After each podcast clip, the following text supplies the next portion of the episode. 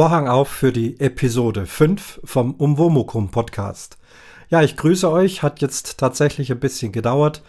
Ähm, äh, fast schon ein Monat ist vergangen. Es gab viel zu tun und wenig Zeit zum Podcasten. Aber das hatte ich ja angekündigt. Mehr wie einmal im Monat werde ich wahrscheinlich nicht dazukommen. Wenn es mal dazwischen passt, mache ich's. Aber jetzt bin ich wieder da. Freue mich, dass ihr wieder zuhört und es ist äh, einiges an Reaktionen natürlich in der Zwischenzeit äh, bei mir gelandet. Und ich will gleich und ohne Umschweifen beginnen mit einem Audiokommentar von der Silke. Den hatte ich nämlich bei der letzten Folge leider übersehen und kaum war die Folge draußen, kam also die Meldung von der Silke, ob ich den Audiokommentar bekommen hatte und musste zugeben, dass ich ihn in der Flut von Werbe-E-Mails äh, leider übersehen habe. Also großer, böser Schnitzer hat mich schon entschuldigt bei der Silke. Sie hat es gelassen gesehen.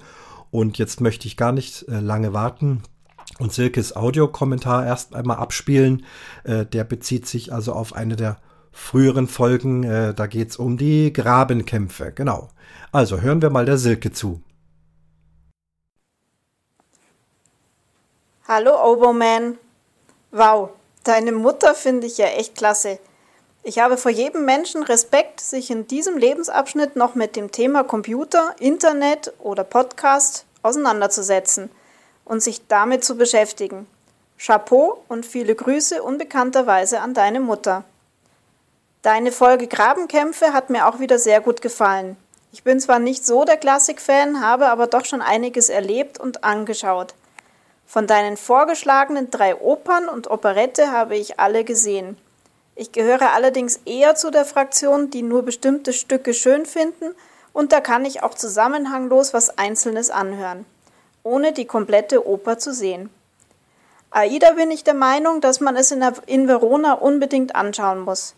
Alleine dieses Amphitheater bringt schon eine unheimliche Stimmung und wenn dann auch noch die Fanfaren anfangen zu spielen, die ganz oben und rundherum abwechselnd aus den verschiedensten Ecken des Theaters spielen, ist schon wirklich ein Erlebnis. Auch andere Opern werden ja dort aufgeführt. Wer mal in Verona zu diesem Zeitpunkt sein sollte, sollte sich dort unbedingt mal Karten besorgen und sich das anschauen. Musicals mag ich persönlich nur die etwas älteren Stücke, zum Beispiel Porgy and Bess, Jesus Christ Superstar, West Side Story Rocky Horror Picture Show und so weiter. Ja, das Thema Ballett. Hm. Als Kind musste ich tatsächlich mal ein paar Jahre dafür auch die Beine schwingen, bis ich es endlich geschafft habe, meine Eltern davon zu überzeugen, dass das nicht das Richtige für mich ist.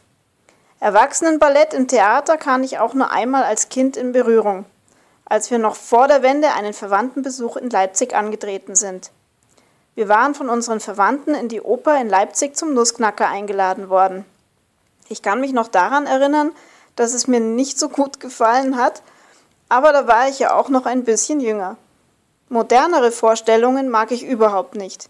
Ich habe vor circa 15 Jahren mal eine Zauberflöte in einer ja, etwas moderneren Darstellung angeschaut und mit diesen abstrakten Bühnenbildern konnte ich überhaupt nichts anfangen. Aber Geschmäcker sind ja bekanntlich unterschiedlich, also jedem das seine. Übrigens, auch sehr für Einsteiger geeignet, die Augsburger Puppenkiste hat aus Mozarts Zauberflöte in eine kleine Zauberflöte umgewandelt und auf DVD gebracht und wirklich super schön umgesetzt. Auch in der Kiste selber kann man eine kleine Entführung aus dem Serai, auch von Mozart, live auf der Bühne anschauen. Die Puppenkiste bringt nämlich nicht nur was für Kinder, sondern am Abend auch Erwachsenenvorstellungen. So, das war es mal wieder für heute. Viele Grüße, Silke. Vielen, vielen Dank, Silke. Ein toller Audiokommentar, auch wieder mit Inhalten, mit Tipps, wie du das siehst. Auch, dass du äh, durchaus dann mal einzelne Arien ganz gerne anhörst. Äh, wenn man das Gesamte kennt, fällt einem das sicherlich auch leichter.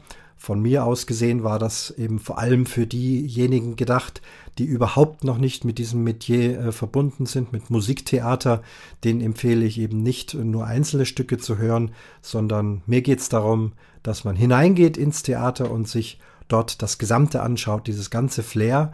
Und wenn man das dann gut kennt und so wie du gerne mal das eine oder andere hörst, dann äh, findet es selbstverständlich statt. Finde schön, dass du das auch so machst. Äh, du hast ein Thema angesprochen, was auch immer populärer wird, nämlich auch diese Art von Musik nicht nur im Theater, im verschlossenen Konzertsaal äh, abzuspielen, sondern auch draußen, Open Air, so wie es die Rockmusiker und die Jazzmusiker machen, die ganz viel auch sich draußen bewegen. So ist auch das Theater seit vielen, vielen Jahren nach draußen gegangen. Und bestes Beispiel, dein Beispiel mit der Arena di Verona, wo also jedes Jahr Festspiele stattfinden in einem Open-Air-Theater. Ja, nochmal vielen, vielen Dank für diesen Audiokommentar. Und wenn wir schon beim Open Air sind, äh, will ich doch auch gleich mal äh, Werbung hier einfließen lassen in eigener Sache.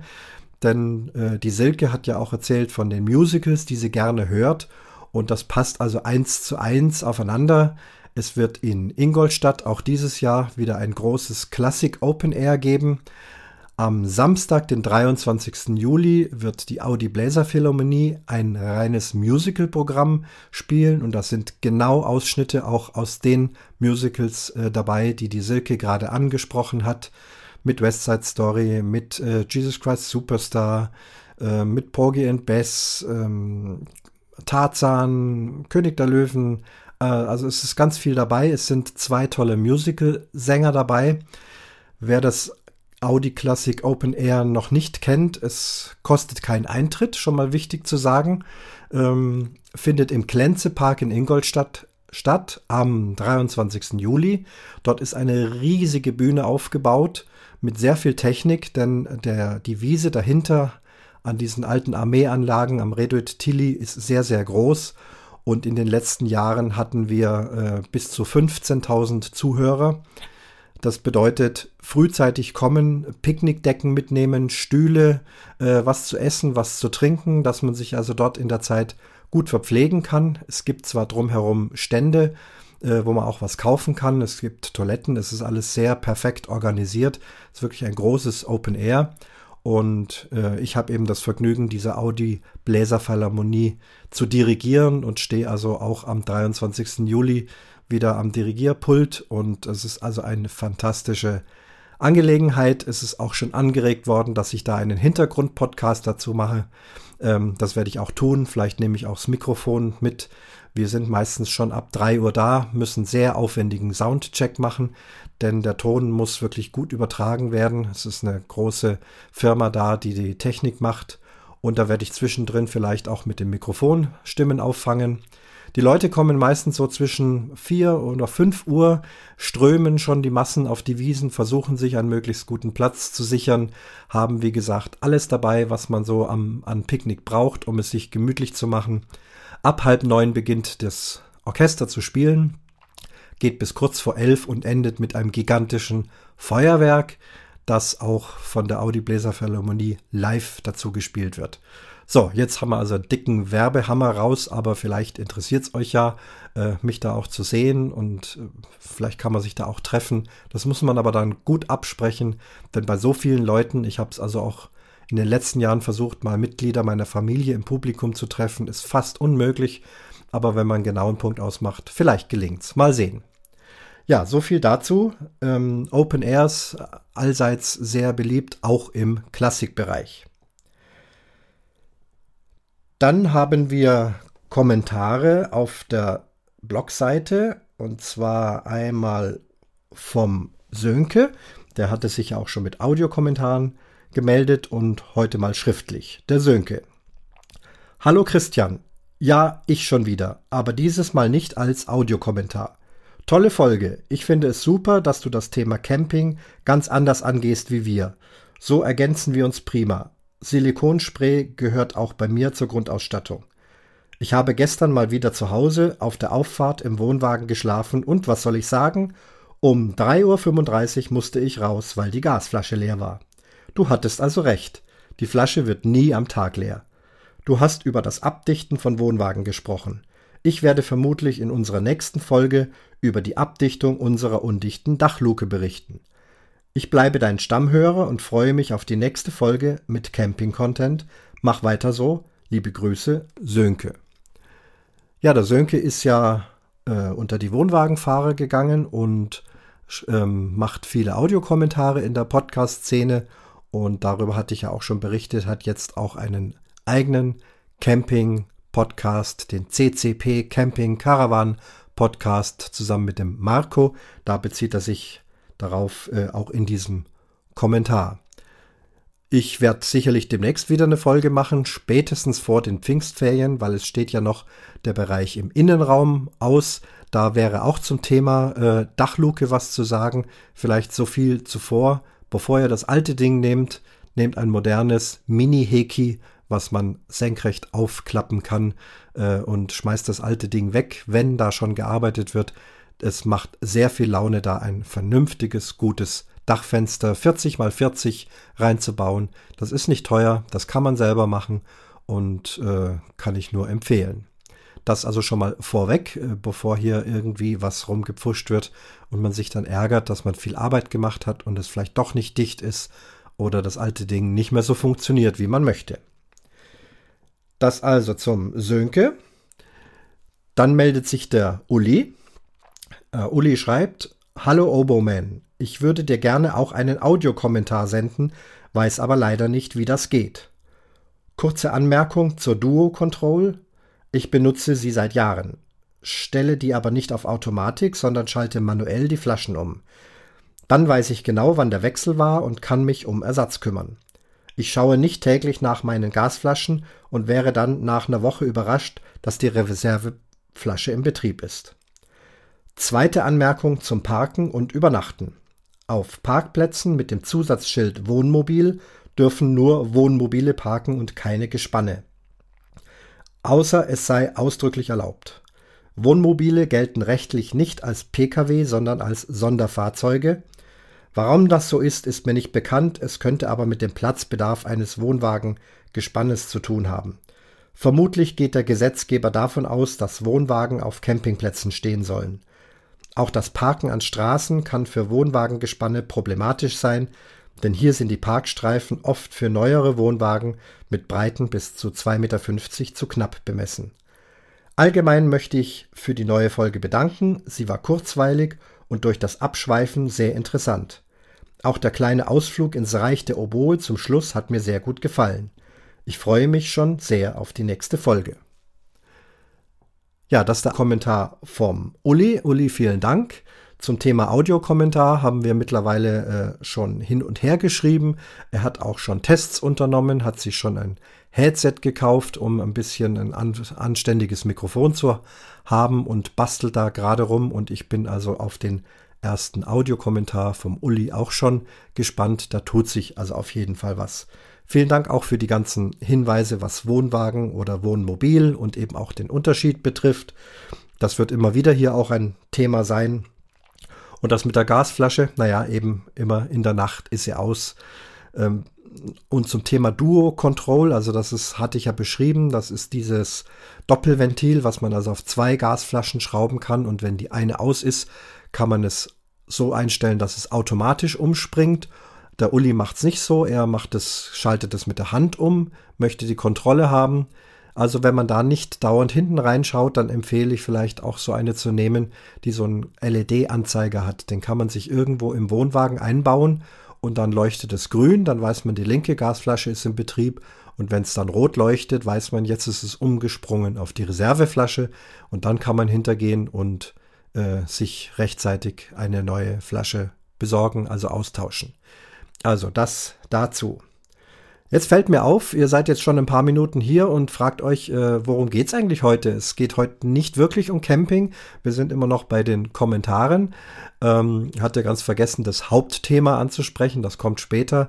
Also ich werde euch äh, heute zum ersten Mal äh, nach Kapstadt, nach Süd Südafrika entführen und dort schon mal so die ersten Erlebnisse und ersten Gedanken erzählen.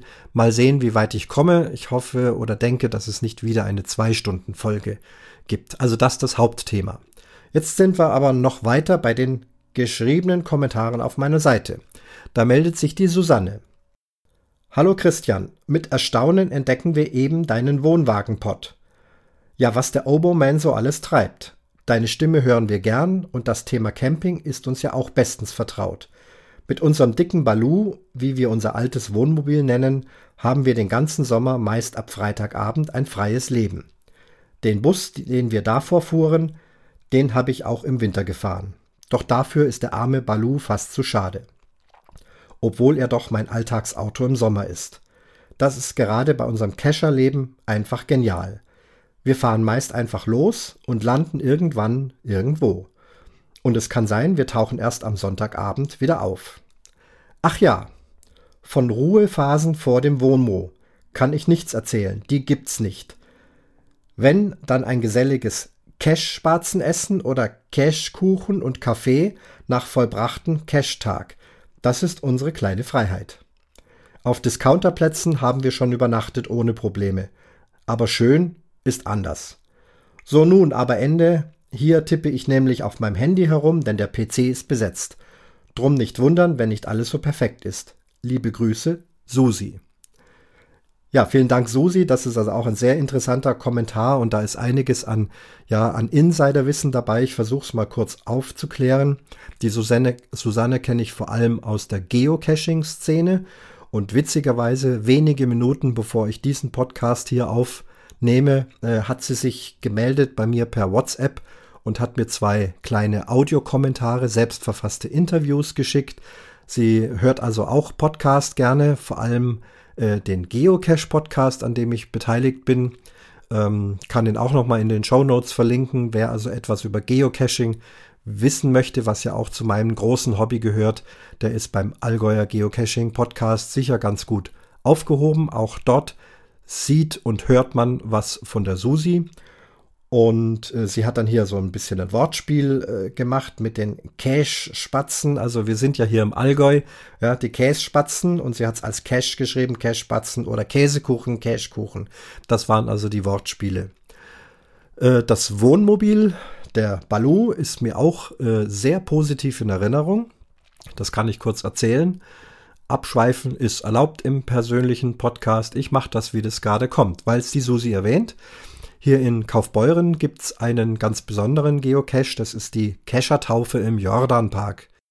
Da hat sich also einer ausgedacht, äh, dass man eben, wenn man hier zur Community gehören möchte, eben auch getauft werden sollte.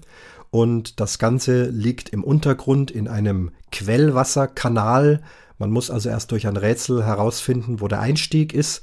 Das ist dann in so einem Teich und dort äh, bewegt man dann ein Gitter zur Seite, muss das möglichst abends machen, wenn keine Spaziergänger dort sind und dann kriecht man also mit den Knien durch diese Kanalröhre. Es kommt einem 8 Grad kaltes Wasser entgegen und da kriegt man fast so eine halbe Stunde. Es ist ein ganz verrücktes Unternehmen. Sowas macht man natürlich nicht alleine, sondern äh, Sinn der Sache ist, man meldet das an, dass also hier die Gemeinschaft, die lieben Mitcacher, äh, sich dort einfinden und dann sehen, also wie du da in der Röhre verschwindest, ist ja auch ein Sicherheitsaspekt. Ich würde nie alleine in irgend so eine Röhre kriechen, aber wenn draußen die Leute stehen und wissen, der ist da drin und sollte auch dann demnächst wieder mal rauskommen, dann ist das schon sicher. Ja, es ist eine kalte und nasse Angelegenheit. Wir waren auch zwei Cacher, sind zu zweit dort rein, ähm, haben die Dose gefunden in einem äh, ja sehr nassen Gebiet und sind also wirklich von oben bis unten nass geworden, wie es eben bei einer Taufe so sein soll. Am Ende kriecht man dann wieder raus und dann ist also großes Hallo der Keschergemeinde und die haben dann auch schon Bier oder Glühwein oder beides dabei. In unserem Fall war die Witterung draußen auch recht kühl und die Susi war eben mit ihrem Balu da, hatte den schon angeheizt, hat da mit der Gasheizung schon ordentlich Feuer gegeben und hat uns beide dann in ihr Wohnmobil eingeladen, dass wir dann dort uns umziehen können und trockene Kleidung anziehen können. War wirklich ein ganz besonderer toller Service, werde ich nie vergessen. Ja, so viel zum Insiderwissen und Dinge aus der Geocache-Szene. So, dann habe ich auch im Facebook einen Kommentar bekommen. Ich habe zwar jetzt keine eigene Facebook-Seite für meinen ähm, Podcast, das werde ich auch nicht machen, weil ich mich in Facebook an sich nicht so großartig bewege. Ich habe auch nur zum Thema Geocachen in Allgäu eine kleine Gruppe, damit ich dort also alles mitbekomme, was hier in der Gegend wichtig ist. Und über diesen Kanal hat mich der Klaus angeschrieben, der auch meinen Podcast gehört hat und er schreibt dazu, sehr schön. Nach knapp einer Stunde erklärt der Sprecher, dass jetzt das Hauptthema erreicht ist. Hihihi. Aber die Schilderung der Außenhaut war so plastisch, dass ich sie quasi vor mir sah und fühlen konnte. Anti-Schlingerkupplung? Fragezeichen. Hätte ich mir bei einem früheren Fahrradanhänger fürs Kind gewünscht. Also, wenn ich das alles so für mich zusammenfasse, für mich wäre es ein Wohnmobil mit Heckträger fürs Radl. Das mit dem Anhänger klingt sehr kompliziert für den Campinglaien. Ja, Klaus, vielen Dank äh, für diesen Kommentar über Facebook. Ähm, ja, ja, nach knapp einer Stunde erklärt der Sprecher. Jetzt vorhin habe ich noch nicht mal geschafft, das Hauptthema zu erwähnen. Ich habe es ja jetzt noch nachgereicht. Also heute geht es um Südafrika und Kapstadt. Mal sehen, wie lange ich brauche, bis wir dort sind.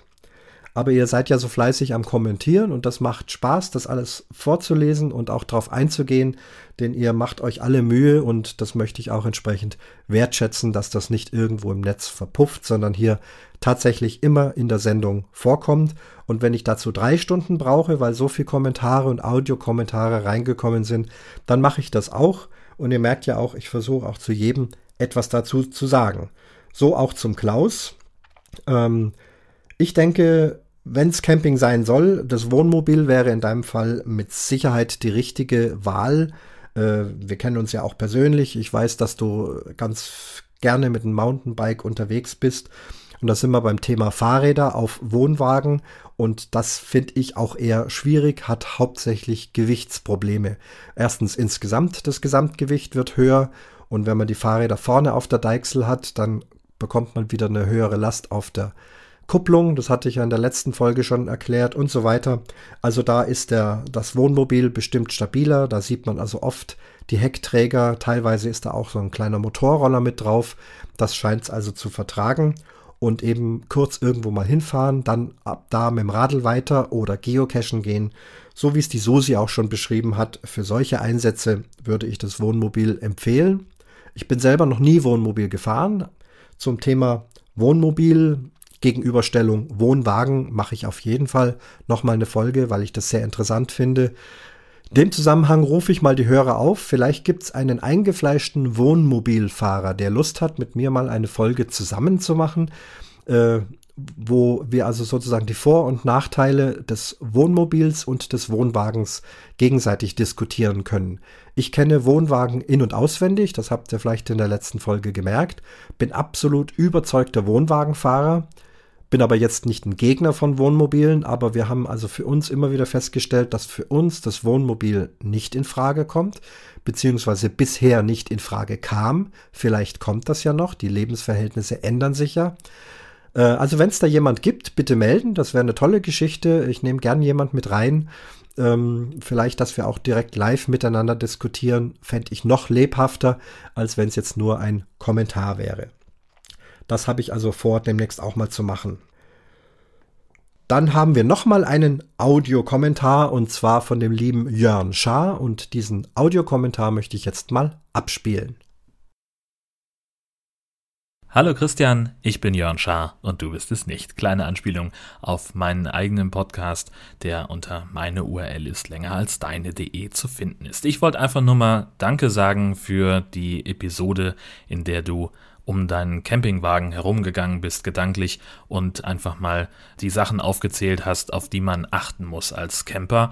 Ähm, ich habe jetzt seit knapp anderthalb Jahren selber einen Campingwagen, einen Wohnwagen, einen ziemlich alten Detlefs und äh, ja, bin natürlich noch Anfänger. Äh, meine Frau hat äh, mit ihren Eltern früher auch immer Campingurlaub gemacht im Wohnwagen.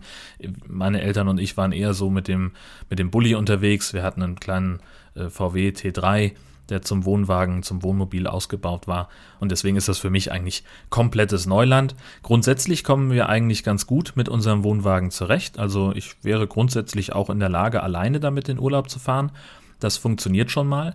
Aber eben solche Finessen, solche Tricks und Kniffe, worauf man achten muss, was man kontrollieren sollte, ähm, gerade auch nach einer längeren Standzeit. Das fand ich jetzt wahnsinnig hilfreich und ich denke, vor unserer ersten großen Fahrt in diesem Jahr werde ich mich dann sehr eingehend damit beschäftigen, ob alle Teile in Ordnung sind, äh, die in Ordnung sein sollten.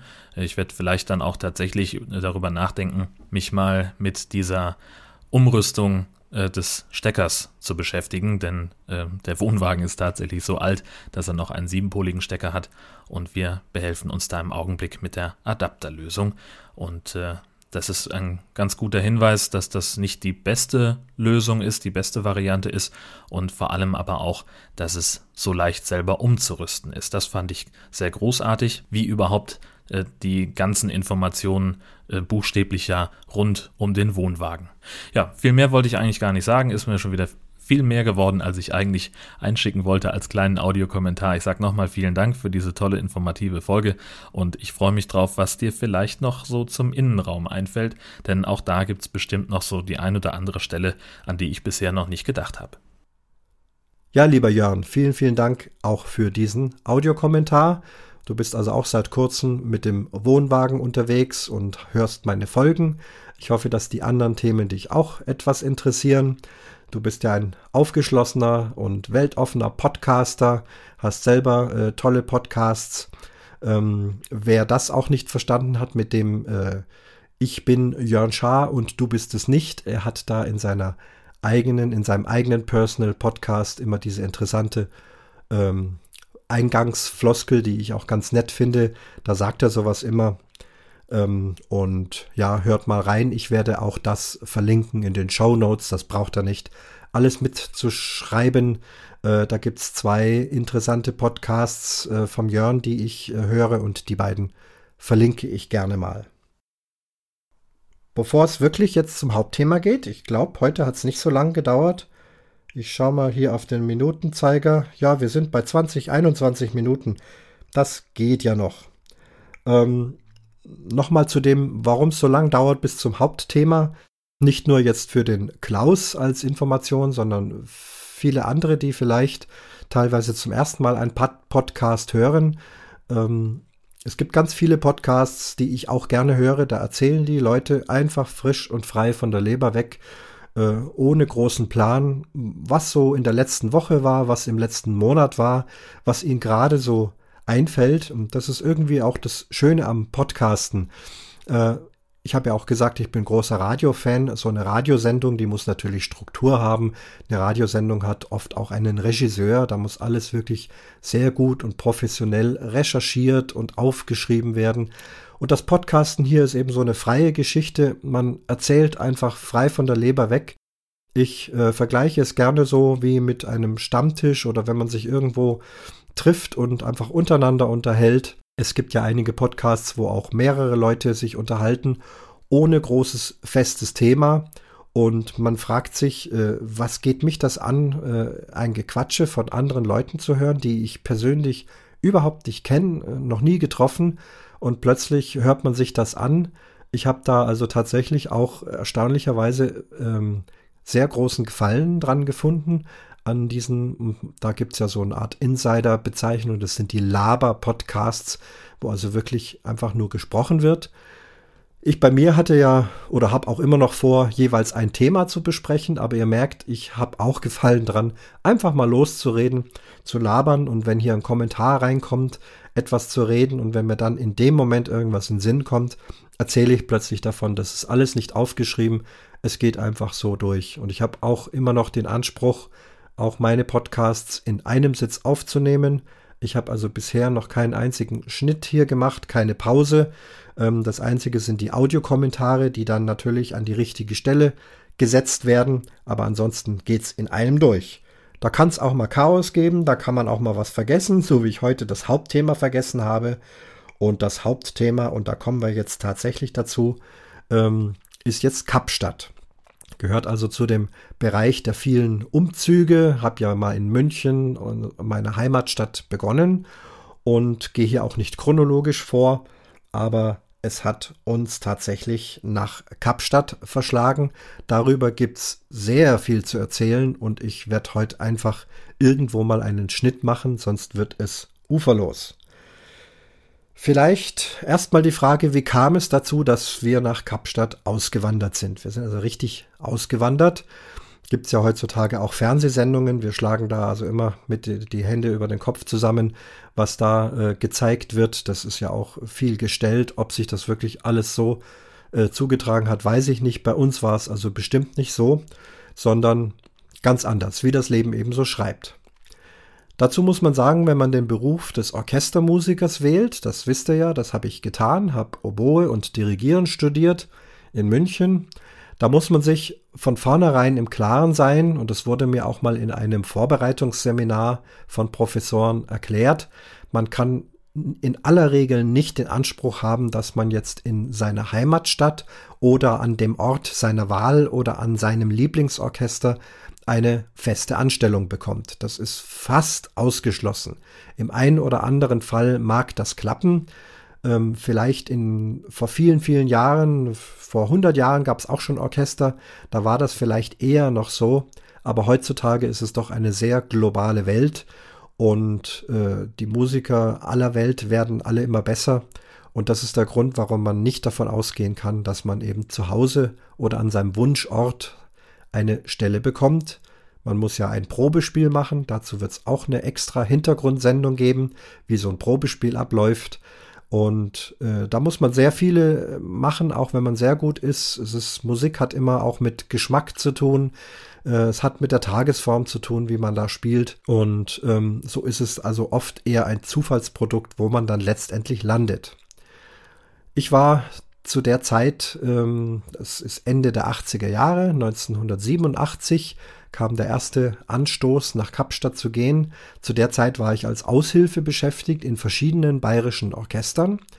Auch hier das, äh, ja, vielleicht Fachausdruck Aushilfe bedeutet also, wenn ein professionelles Orchester kurzfristig einen Musiker ersetzen muss, weil vielleicht jemand krank geworden ist oder weil das Stück vielleicht mehr Musiker benötigt, wie das Orchester fest angestellt hat, dann werden dazu eben Aushilfen besorgt. Sowas habe ich reichlich gemacht, wie gesagt, in verschiedenen bayerischen Orchestern, habe da meistens die erste Oboe, die sogenannte Solo-Oboe gespielt, wo man also auch wirklich mit mit äh, anspruchsvollen Melodien wirklich auch zu hören ist. Und eines Tages spricht mich also ein älterer Fagottspieler an. Das Fagott sitzt hinter der Oboe. Das ist ein sehr großes, tiefes Holzblasinstrument. Ein sehr netter Mann. Vom Alter her äh, hätte er mein Vater sein können. Und er hat mich angesprochen, sagt, Mensch, das gefällt mir, wie du spielst. Sehr, sehr schön. Ähm, er selber ähm, wohnt schon seit über 25 Jahren in Kapstadt, spielt dort am Opernorchester, hat aber jetzt mal ein Jahr Auszeit genommen, auch aus äh, privaten Gründen, und hat in diesem Jahr in diesem bayerischen Orchester gespielt. Dort war auch irgend so eine Überbrückungszeit. Da konnte er also sozusagen für ein Jahr lang fest aushelfen. Und er würde aber jetzt wieder zurückgehen und er weiß, dass für die neue Spielzeit, ähm, eine neue Solo-Oboe gesucht wird und ob ich denn äh, nicht Interesse hätte, mir das mal anzuschauen, ob ich nicht mitgehen möchte nach Kapstadt. Er hat mir dann schnell noch zwei Postkarten gezeigt mit ganz tollen Stränden und Meer und Bergen. Ich wusste erstmal überhaupt nicht, äh, Kapstadt, das hört sich ja sehr deutsch an, dieser Name. Es ist ja auch eine verdeutschte Bezeichnung. Ähm, erst später habe ich gelernt, ähm, in den beiden westlichen Sprachen ist es entweder Cape Town oder Kapstadt, also auf Englisch oder Afrikaans. Aber deutsch ausgesprochen Kapstadt, das hört sich so an, das könnte auch irgendwo äh, hier in Norddeutschland sein. Da gibt es ja auch diverse Kaps oder in Nordeuropa. Äh, hat mir dann erklärt Südafrika. Südafrika hatte ich auch schon mal irgendwie gehört. Na gut, im Süden, also ganz weit unten. Also so weit weg, wie es gar nicht weitergeht, sozusagen bis ans Ende der Welt. Und ich habe also in einer ersten Reaktion gesagt, nee, kommt überhaupt nicht in Frage. Kein nein, nee, geht gar nicht. Also Südafrika so weit, nein, äh, kann ich nicht machen. Aber danke fürs Angebot.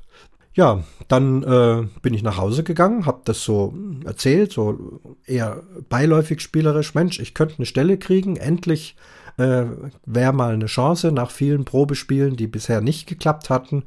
Ähm, und dann hieß es zu Hause, ach ja, Moment, holen wir mal den Atlas, gucken wir mal nach, ja, Südafrika, Mensch, toll, da ist es immer warm, da gibt es Strände, da gibt es Meer. Ähm, dann sage ich ja, ist das interessant, sollen wir darüber nachdenken?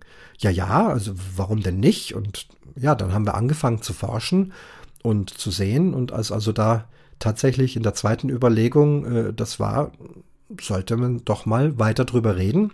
Dann habe ich also den Kollegen nochmal angerufen und dann hat er mir also genaueres erzählt und wie sie sich das vorstellen. Ich könnte also sozusagen kostenlos erstmal dort hinreisen. Die würden alles bezahlen, den Flug und so weiter.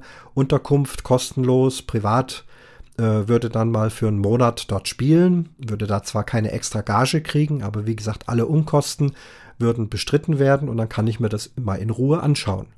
Ja, das war natürlich ein ganz attraktives Angebot, denn in diesen weiten, entfernten Ländern war es eher üblich, dass man einfach eine Musikkassette, damals haben wir ja noch mit Kassetten und Tonbändern gearbeitet und nicht heute hier wie Podcast, der dann direkt äh, als äh, Aufnahme äh, auf dem Laptop landet.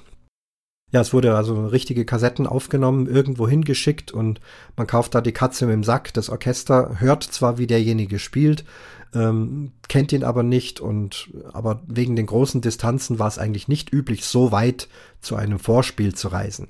Das sind ja doch äh, 15.000 Kilometer bis dorthin, eine ganze Menge. Und ich fand das interessant. Die haben gesagt, du kannst kommen. Ich habe das gemacht, bin also mit ja doch zitternden Knien in diesen riesen Jumbojet eingestiegen von der South African Airlines und habe die weite Reise bin angetreten, bin in Kapstadt gelandet. Tolles Wetter dort, äh, freundlicher Manager, der mich dort begrüßt hat. Der Kollege, der ja mittlerweile wieder dort war, war eben auch da. Und äh, bin also zu denen nach Hause gefahren und dann haben sie gesagt, ja, du könntest jetzt noch zwei Tage dich akklimatisieren. Aber heute Nachmittag wäre schon Orchesterprobe, muss ich aber noch nicht gleich spielen. Und ich war aber ganz heiß drauf. Ich sagte, nee, ich will sofort wissen, worum es hier geht. Ich pack gleich meine Oboe und äh, spiele also mit. Bin also dort ins Opernhaus gegangen, in den Proberaum runter. Und da war also gleich die erste Feststellung, das ist dort auch nicht anders wie überall woanders, also wie bei uns zu Hause, wie ich es eben gewohnt bin. Äh, Musik ist eben doch eine, eine weltumspannende Sprache und auch wie man sich dort benimmt und wie das alles abläuft, alles genau gleich ich habe mich also überhaupt nicht fremd gefühlt, sondern war sofort im Metier, eben eine ganz normale Orchesterprobe. Die erste Oboe gibt den Stimmton an und dann wird geprobt. Mein Glück war, dass der Gastdirigent für diese Oper, es war äh, eine Wagner-Oper, die Meistersinger von Nürnberg, meine erste Wagner-Oper zu dem Zeitpunkt. Geübt hatte ich das natürlich äh, ziemlich perfekt, man will sich ja keine Blöße geben. Und die waren relativ, ja, und dieser Dirigent war äh, eben Deutscher, sogar aus München. Ich habe ihn zwar in München nicht kennengelernt, wusste aber, dass er dort zu dem Zeitpunkt Chefdirigent eines Opernhauses in München war. Und der hat also dann mit mir zuerst auch Deutsch gesprochen, ähm, hat selber auch mit dem Englischen, äh, war er nicht so fit. Aber es lief eben so Deutsch-Englisch irgendwie in so einer Mischung ab. Und ich war also ganz schnell integriert und es hat mir unheimlich Spaß gemacht. Das Orchester fand ich toll. Diesen Dirigenten fand ich ganz hervorragend. Das war wirklich perfekt.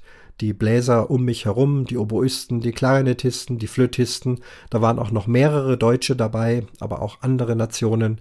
Alle sehr aufgeschlossen, freundlich. Da war also sofort das Eis gebrochen und mir war eigentlich am ersten Tag gleich klar, hier möchte ich bleiben, hier möchte ich gerne spielen. Das ganze Opernhaus hat man mir dann gezeigt, alles sehr imposant, wirklich tolle Geschichte. Und man hatte eben überhaupt nicht den Eindruck, äh, in Afrika, Afrika zu sein. Ich bin dann viel rumgefahren worden von den Kolleginnen, äh, auch von dem Kollegen, der auch eine sehr nette Frau hat. Der hat mich also mit vielen anderen Musikern oder aber auch äh, anderen Freunden bekannt gemacht. Ich bin also viel rumgekommen in der Zeit, konnte mir dieses äh, wunderschöne Kapstadt anschauen, die Lage von Kapstadt, das ist ja das ganz Besondere und das Attraktive. Äh, es liegt nicht an einem Meer, sondern es sind zwei Weltmeere, die dort aufeinandertreffen. Immer wieder eine imposante Sache. Wir haben auf der einen Seite den Atlantischen Ozean und auf der anderen Seite den Indischen Ozean. Äh, Kapstadt ist nicht eine ausgesprochene Halbinsel, aber es ist eben, es ist am Kap der guten Hoffnung. Das ist ja nun das berühmte äh, Seefahrer-Kap, wo also früher, als man Afrika umrunden musste und der Suezkanal, den gab es ja noch nicht, also sind alle Seefahrer weit unten über Afrika am Kap der guten Hoffnung vorbeigesegelt, um von dort nach Indien zu gelangen. Ihr kennt die Geschichten, dass man den Seeweg nach Asien, nach Indien finden wollte und einer hatte sich ja nun auch verirrt. Das ist der Herr Kolumbus. Der war dann nicht in Indien, sondern in Amerika und hat dort die Indianer dann getroffen, weil er dachte, dass er in Indien ist. Nun, also an diesem berühmten Kap der guten Hoffnung, da sollten wir also nun wohnen. Und dieses Kap der guten Hoffnung, dies trennt eben auch diese beiden Ozeane, den Indischen Ozean und den Atlantik. Das hat für das tägliche Leben auch eine Bedeutung. Der Indische Ozean ist deutlich wärmer wie der Atlantik. Der Atlantik ist auch in Südafrika, zumindest in Kapstadt, sehr kühl, auch im Sommer. Der Sommer ist sehr heiß, aber nicht, ähm, wie soll ich sagen, nicht übertrieben heiß.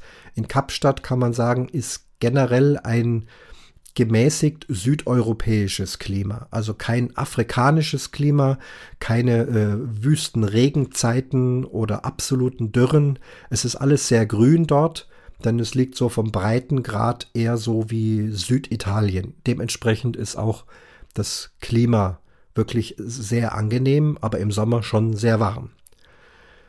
Dann muss man sich daran gewöhnen, dass alles andersherum ist äh, in Südafrika. Wir befinden uns auf der Südhalbkugel.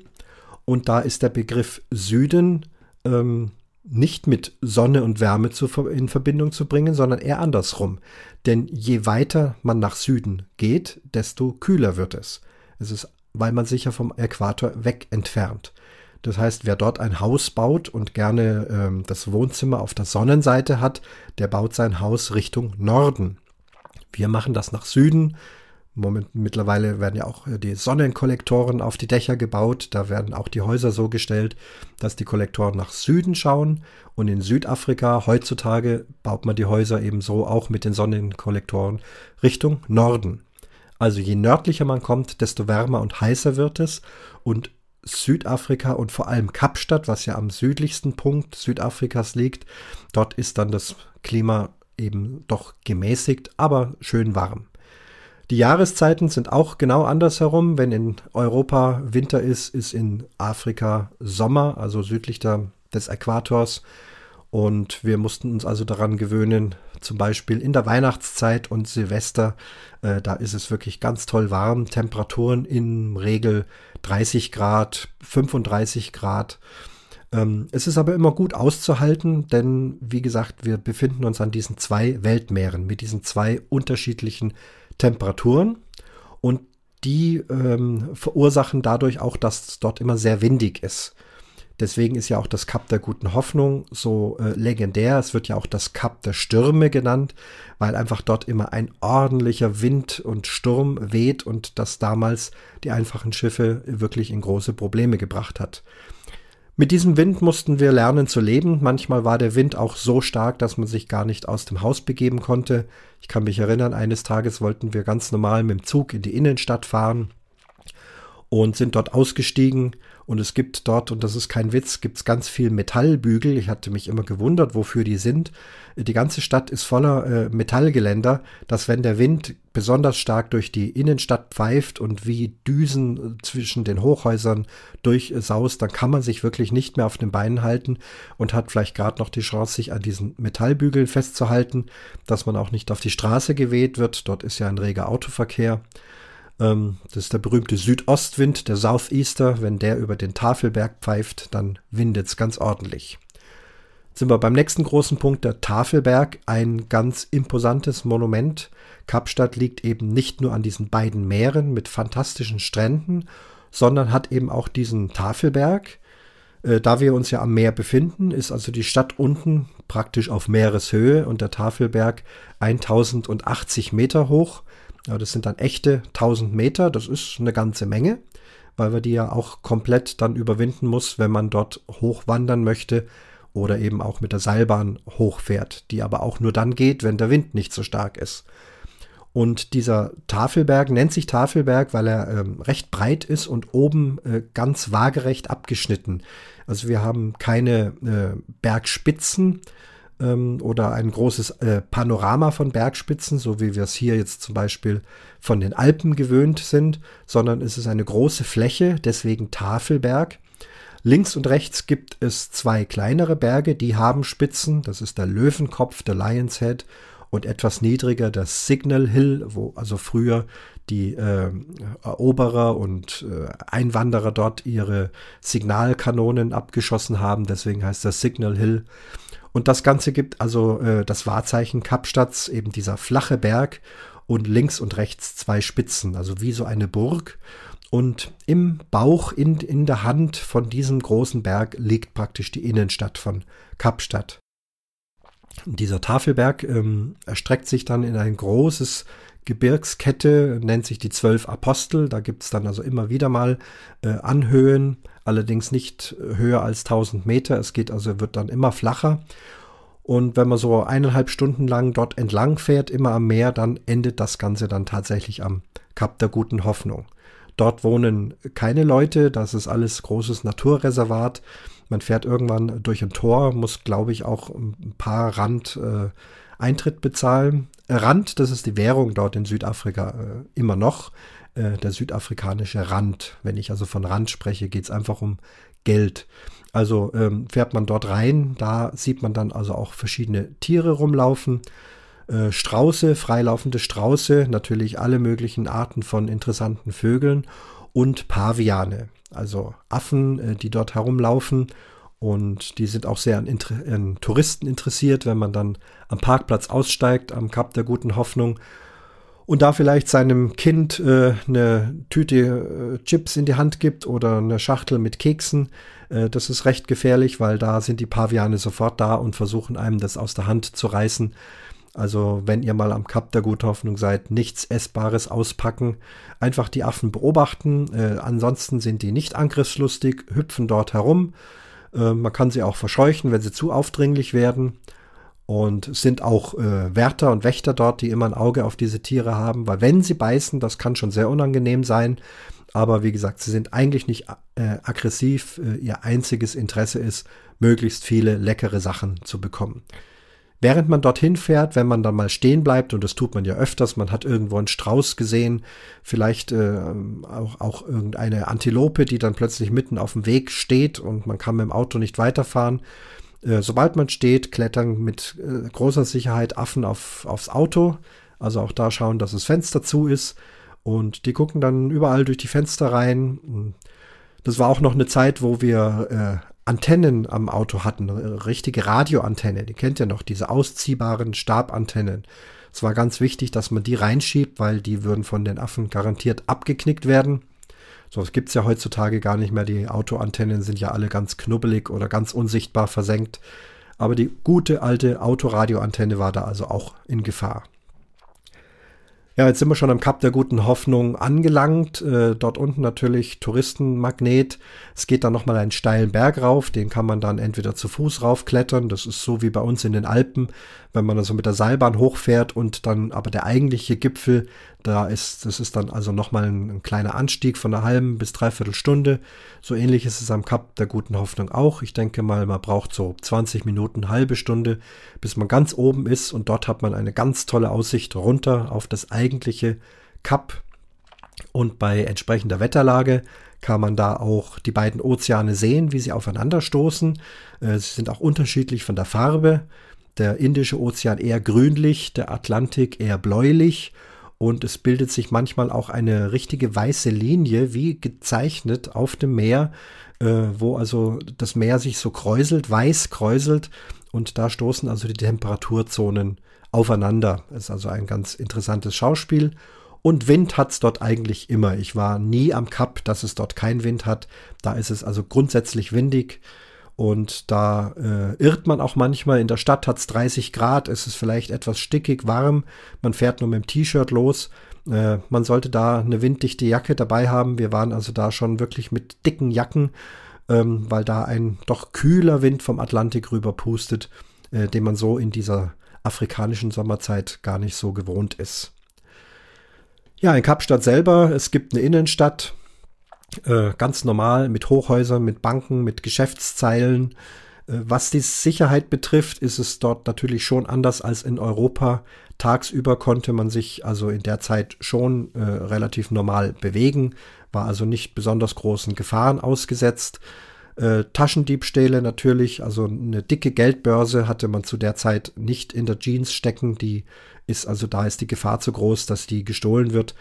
Man hatte eigentlich hauptsächlich Kreditkarte. Mit Bargeld ist man kaum äh, durch die Straßen gegangen. Man hat alles, äh, teilweise auch mal nur ein Kaffee oder so mit Kreditkarte bezahlt. Das war dort äh, schon ganz normal. Äh, Nochmal zur Erinnerung, wir befinden uns Ende der 80er Jahre. Da war also in Deutschland, sind wir noch mit Euro-Schecks äh, rumgelaufen und haben Euro-Schecks ausgefüllt. Und dort war also die Kreditkarte und das elektronische Zahlungswesen schon äh, absolut etabliert.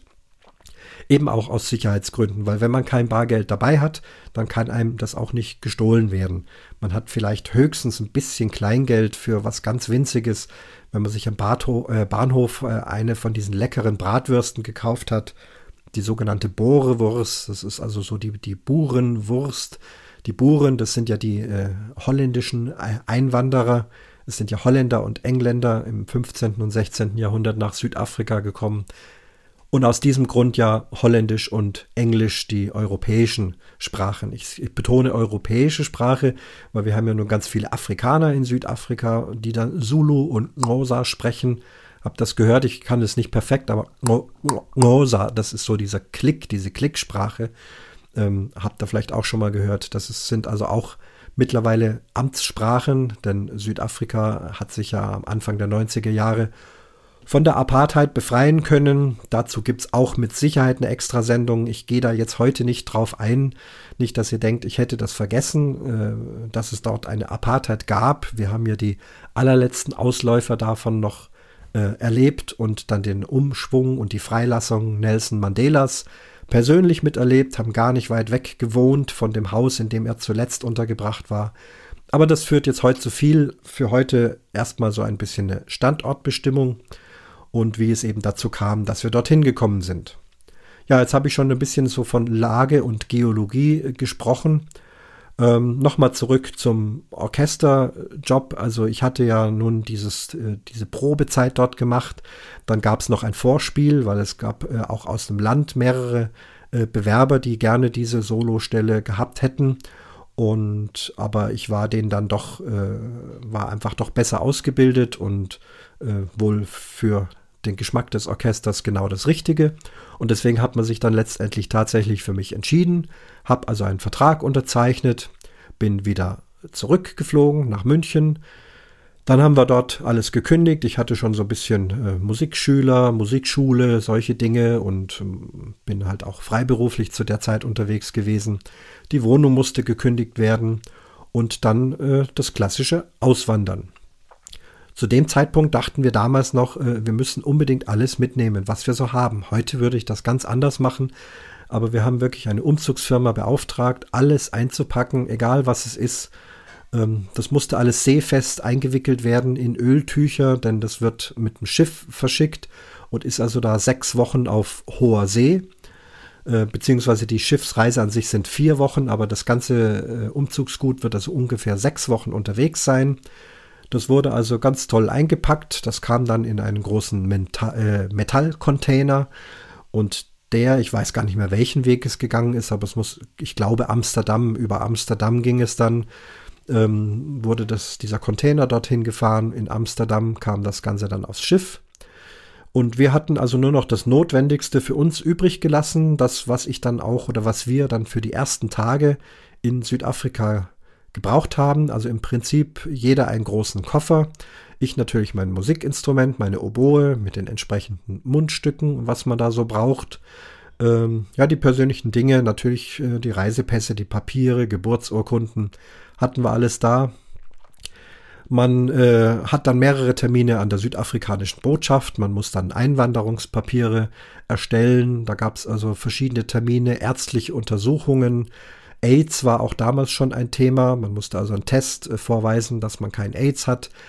All dieses führte dann dazu, dass wir also die Einwanderungserlaubnis bekommen haben. Auch das Orchester musste was schreiben, denn ich war ja Ausländer und sie mussten also schreiben, dass obwohl es inländische Bewerber gab, ich doch mit äh, Abstand äh, der Beste war und eben äh, sie im Inland niemanden finden konnten, der einfach diese anspruchsvolle Aufgabe ausfüllen kann und dass sie deswegen jemand aus Deutschland holen müssen. Also diesen Brief gab es auch.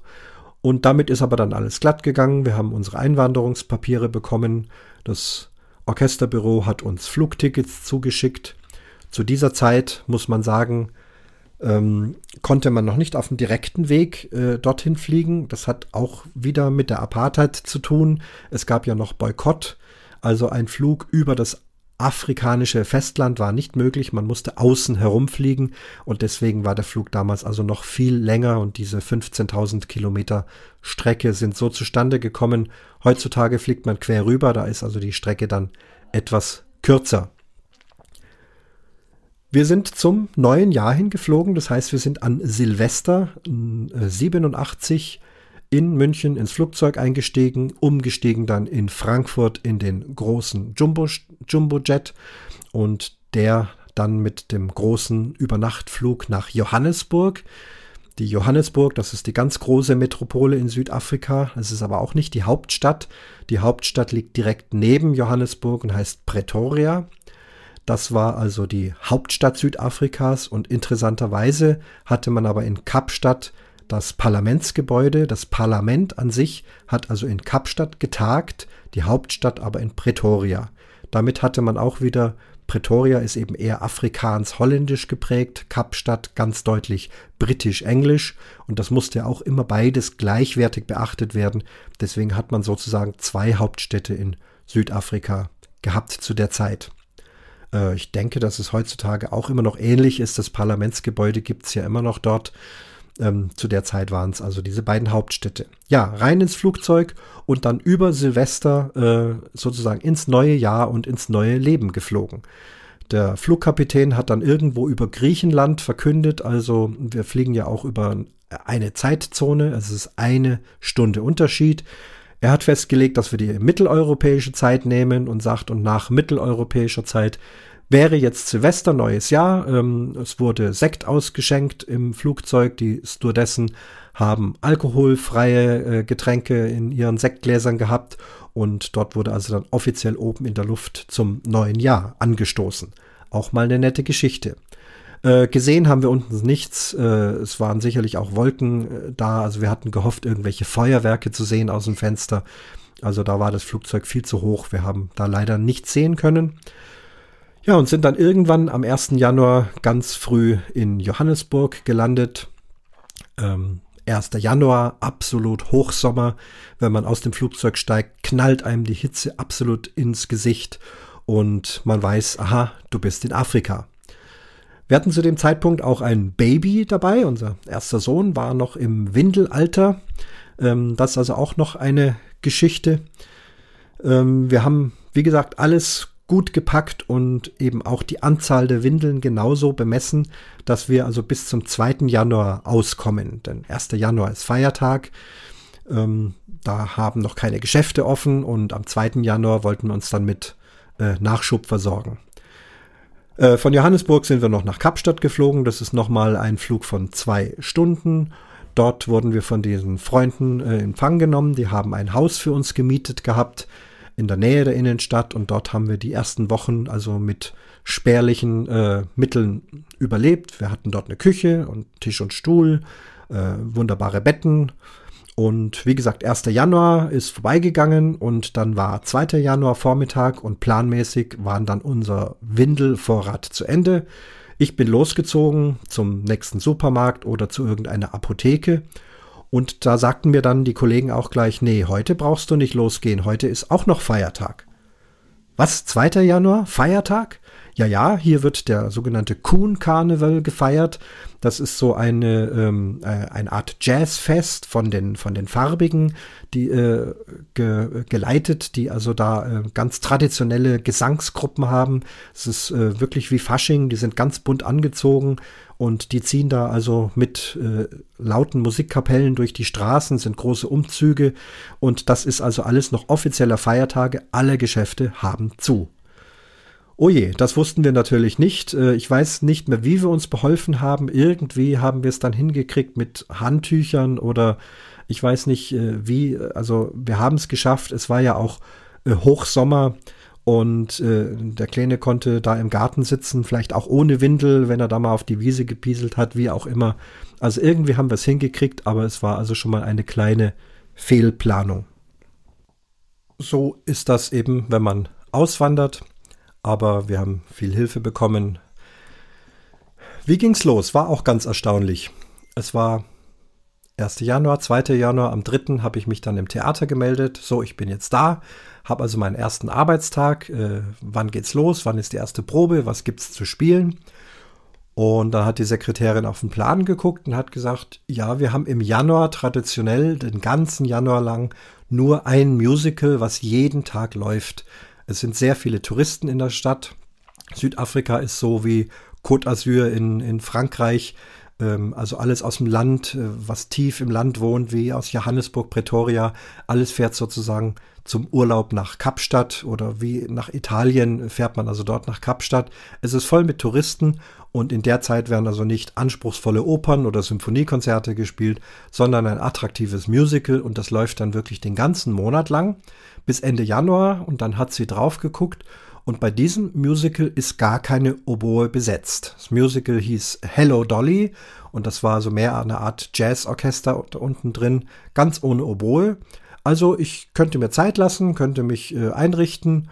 Ähm, ich brauche erst Ende Januar zur Probe kommen, dann werden die ersten Ballette geprobt, die ersten Opernaufführungen geprobt. Äh, bis dahin habe ich frei. Also natürlich, man bekommt sein Gehalt.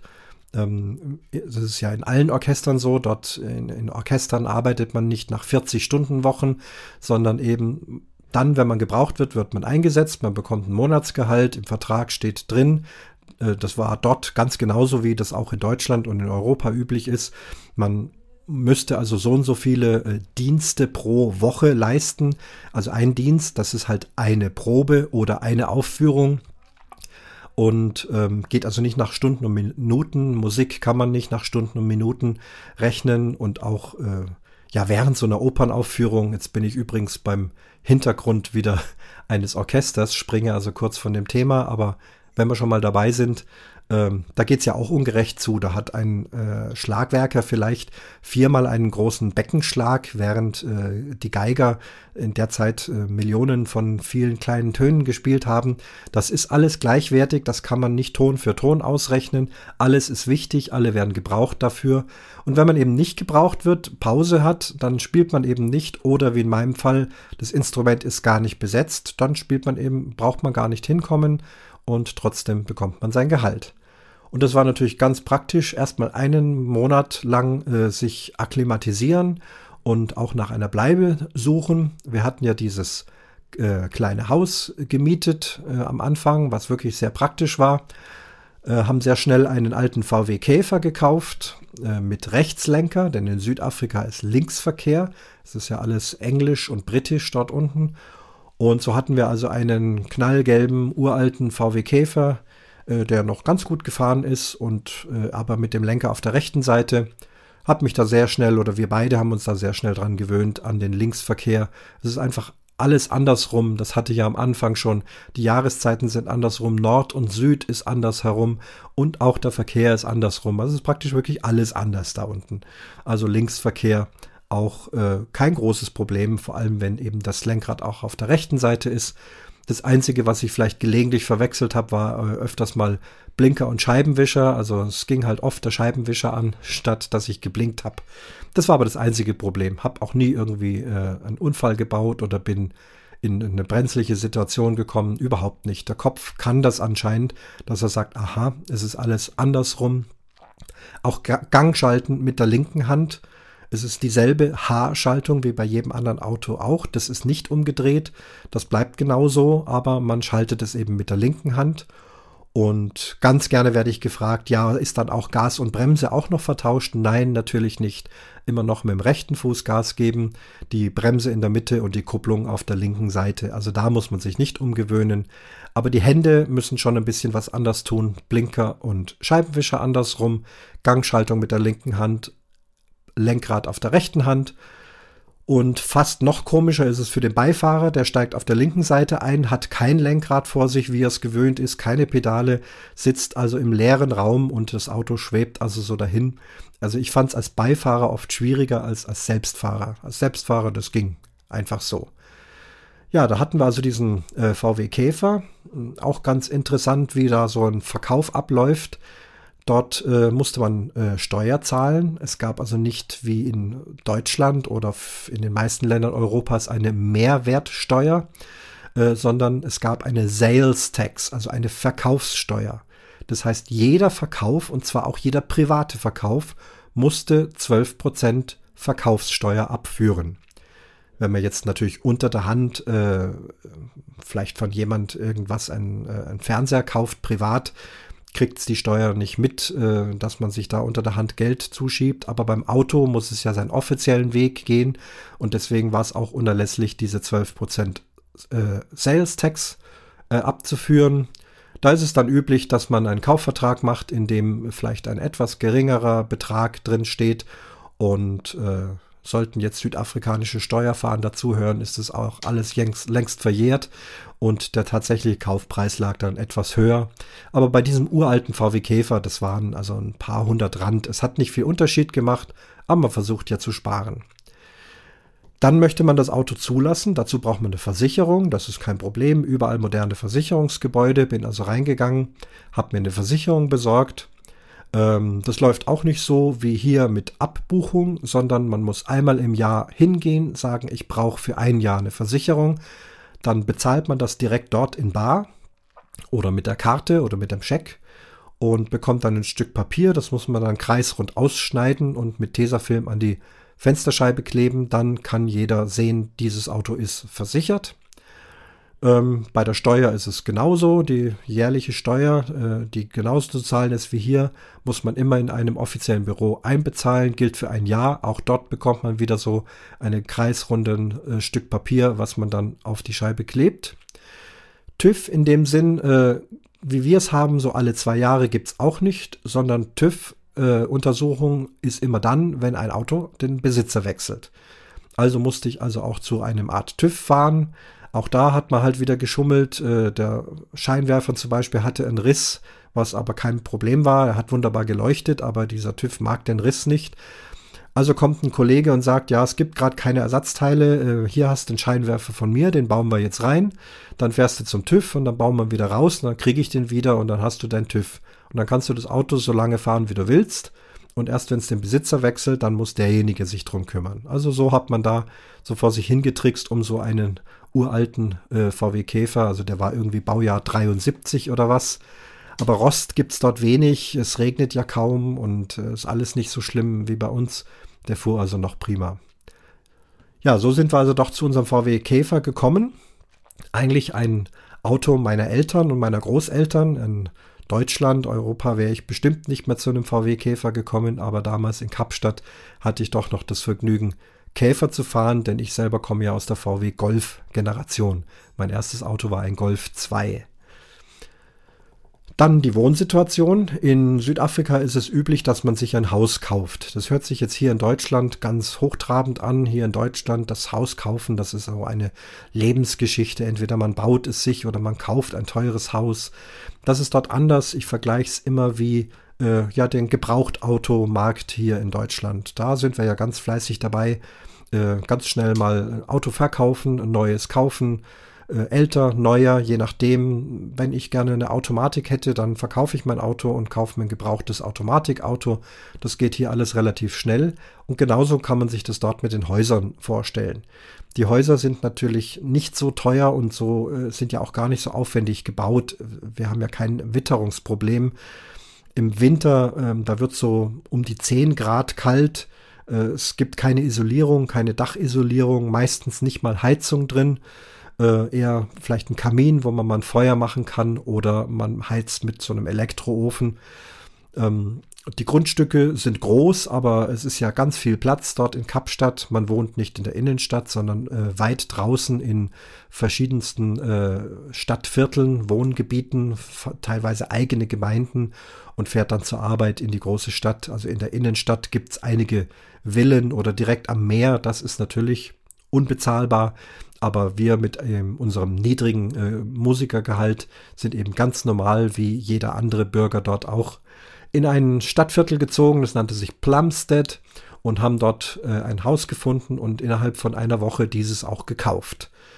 Ja, das geht sehr schnell. Man, äh, es ist meistens am Sonntag, äh, ist sogenannter Showtag. Also alle die Häuser, die ihren Besitzer wechseln möchten, meistens sind dort eben äh, Immobilienmakler, die darauf spezialisiert sind. Die sitzen dort, machen auch im ganzen Wohngebiet Schilder an, dass man den Weg dorthin findet. Also hier und da geht's lang, dann folgst du diesen Schildern. Stehst vor dem Haus, gehst einfach rein, sagst Hallo, ich möchte es mir mal anschauen, was soll es denn kosten? Dann wirst du rumgeführt, kriegst gezeigt, wie viel Schlafzimmer hat das, hat es einen großen Garten, hat es einen kleinen Garten, ist da ein Pool drin oder nicht? In Südafrika immer die Frage, hat das Haus einen Pool oder keinen? Ähm, muss ja kein großes olympisches Schwimmbecken sein, sondern je nachdem eben so ein kleinerer Pool äh, ist schon sehr angenehm. Wir hatten uns ein Haus rausgesucht, hatten es auch vorher in der Zeitung schon gesehen mit Bild, was wir also ganz außergewöhnlich äh, nett und äh, kuschelig fanden. Und das hat sich auch bestätigt. Das war innen drin auch ganz nett gemacht. Das Wohnzimmer innen hatte der Vorgänger mit lauter so Gipsknödeln beklebt. Das war also wie so eine Steinzeithöhle sah das aus. Wir fanden das irgendwie interessant und nett. Es hatte verschiedene Erker, hatte eine große Küche, vier Schlafzimmer, was wichtig war für uns, dass wir da Platz haben. Äh, mehrere Bäder, äh, insgesamt 600 Quadratmeter Grundstück, großer Garten, äh, tolle überdachte Terrasse. Mit dem Haus sind 100 äh, Zebrafinken gekommen, die in einer großen angelegten Voliere äh, untergebracht waren. Ein tolles Zwitschern den ganzen Tag. Unten am Boden liefen Wachteln rum, die also Wachteleier gelegt haben die wir allerdings nie konsumiert haben. Das war uns dann zu fremd, mit unseren Haustieren äh, von denen dann die Eier zu essen. Aber wir haben also gesehen, dass sie Eier gelegt haben. Da sind dann oft auch wieder neue Wachteln geschlüpft. Bei den Zebrafinken war es dasselbe. Hatten also plötzlich also eine große Voliere mit diesen vielen Vögeln. Und das war also alles zusammen eine spannende Geschichte.